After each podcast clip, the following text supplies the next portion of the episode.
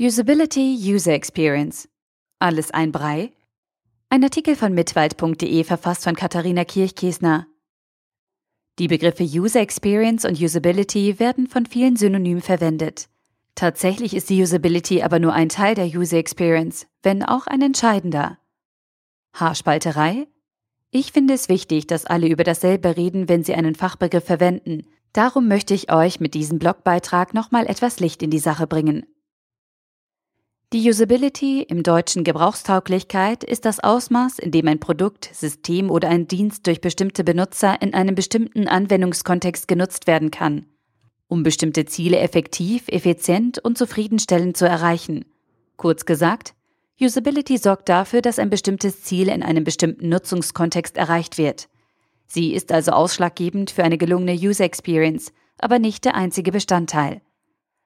Ein ganz einfaches Beispiel – Bernd surft im Internet auf der Webseite einer Tageszeitung und möchte sich über aktuelle Geschehnisse informieren.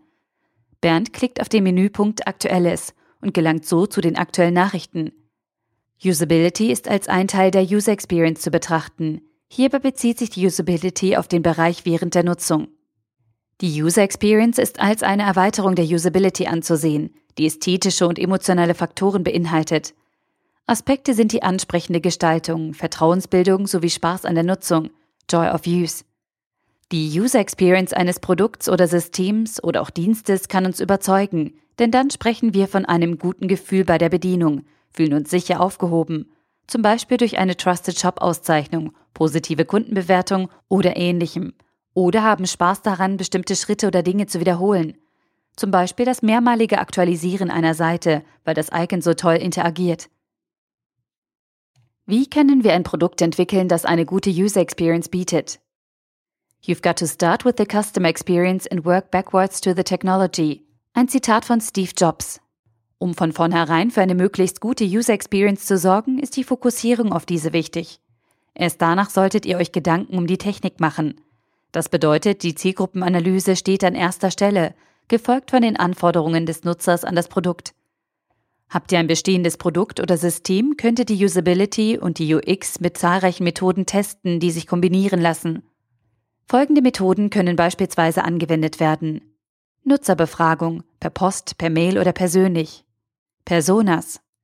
Maus- oder Eye-Tracking. Thinking Aloud. Evaluiert ihr ein Produkt, in dem ihr mit Probanden oder Testpersonen zusammenarbeitet, ist es wichtig, dem Handeln des Nutzers mehr Aufmerksamkeit zu schenken als seinen Worten. Pay attention to what users do, not what they say. Ein Zitat von Jakob Nielsen.